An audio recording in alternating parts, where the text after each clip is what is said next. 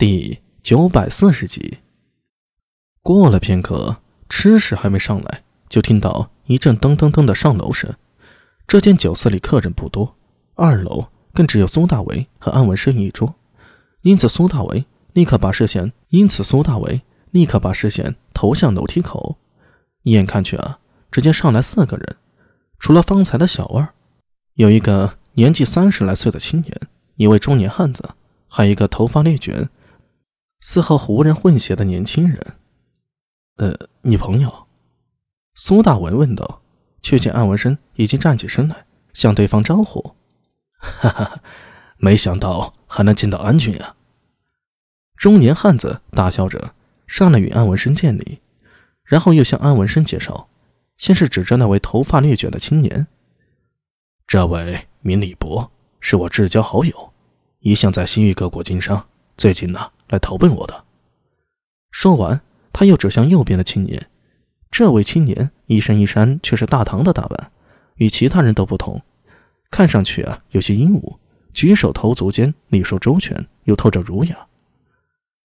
这位是从大唐来的朋友，名叫骆宾王。呃，等等。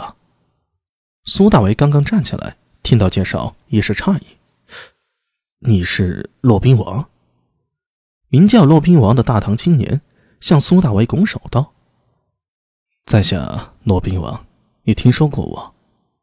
苏大为一时闷住了，也不知眼前此人是不是记忆里的那个记忆里的骆宾王，号初唐四杰，与王勃、卢照邻、杨炯并称于世，后来更是在周武时期与名将徐敬业起兵反武则天。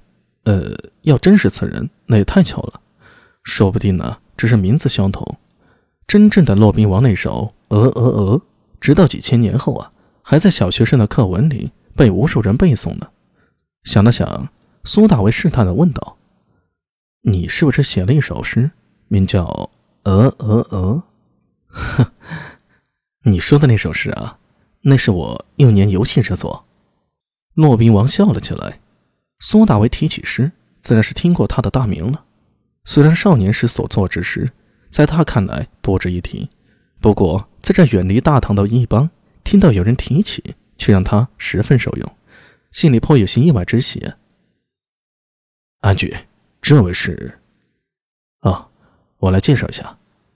安文生有些诧异的看了苏大伟一眼，不知他为何会如此重视这个叫骆宾王的青年。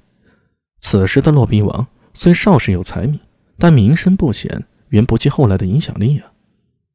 这位是我在长安的朋友苏大伟。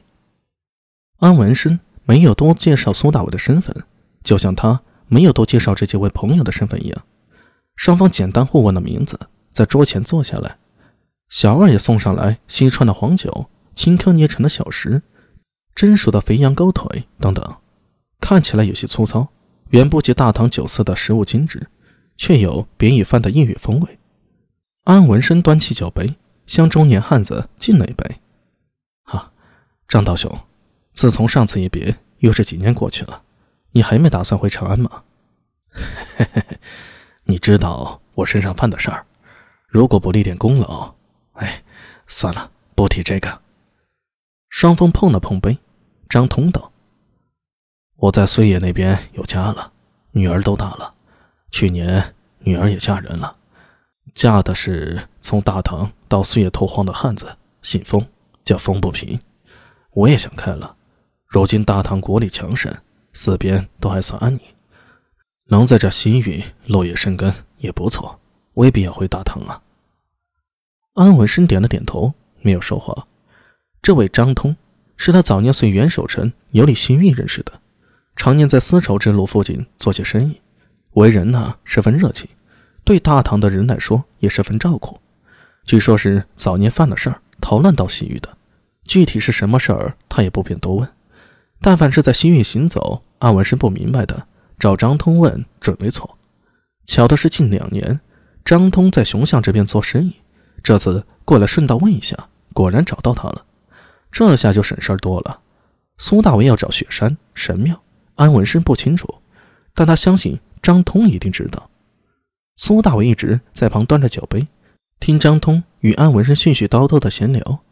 大概是他乡遇故人，张通十分健谈，说起这些年生意游历的各国所见所闻，让人大感趣味。